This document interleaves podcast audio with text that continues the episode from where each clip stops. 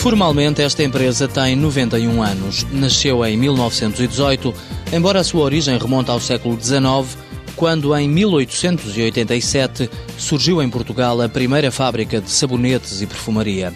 Desde essa altura, a Ac Brito dedica-se ao fabrico de sabonetes, águas de colónia, cremes para a barba e, mais recentemente, geles e sais de banho e também velas.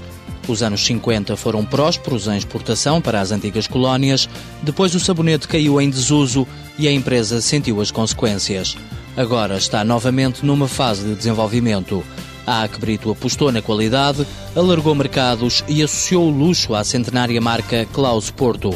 Resultado, os sabonetes embalados à mão em Vila do Conde são vendidos como produtos de alta gama nas melhores lojas de 40 países e usados por várias figuras públicas mundiais, como explica o diretor-geral da empresa, José Fernandes. Desde artistas de Hollywood, como Nicolas Cage, a Oprah Winfrey, que não é uma artista, mas é uma opinion maker e uma, uma grande figura da televisão, que é fã incondicional dos nossos produtos, ainda há dois anos elegeu a marca Klaus Porto como uma das 20 marcas da sua eleição, portanto, até sermos prenda de Estado, oferta de Estado, se quiser. No início da presidência portuguesa da comunidade, há dois anos, eh, os nossos produtos foram oferecidos aos 27 chefes de Estado e de Governo. A ajuda destas figuras públicas foi tal que a empresa não sente necessidade de fazer publicidade. Tudo o que aparece nos jornais, nos mídias nacionais e internacionais, não é publicidade paga, é, é, é fruto da,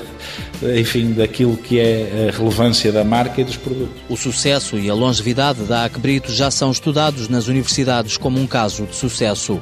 A concorrência estrangeira, garante o administrador, copia as ideias da empresa portuguesa. Temos sido a referência, ou seja, para nosso espanto, que andamos nestas lides dos certames internacionais há relativamente pouco tempo, as pessoas vão lá, vão fotografar, vão ver o que é que nós lançamos e depois no certame a seguir aparecem coisas semelhantes. A expansão da Acbrito permitiu no ano passado comprar a sua eterna concorrente, a também centenária Confiança. Para este ano, a aposta é a remodelação da fábrica de Braga e os mercados internacionais. Nos Estados Unidos, em parceria com uma empresa local, no resto do mundo, com o trabalho da equipa comercial portuguesa.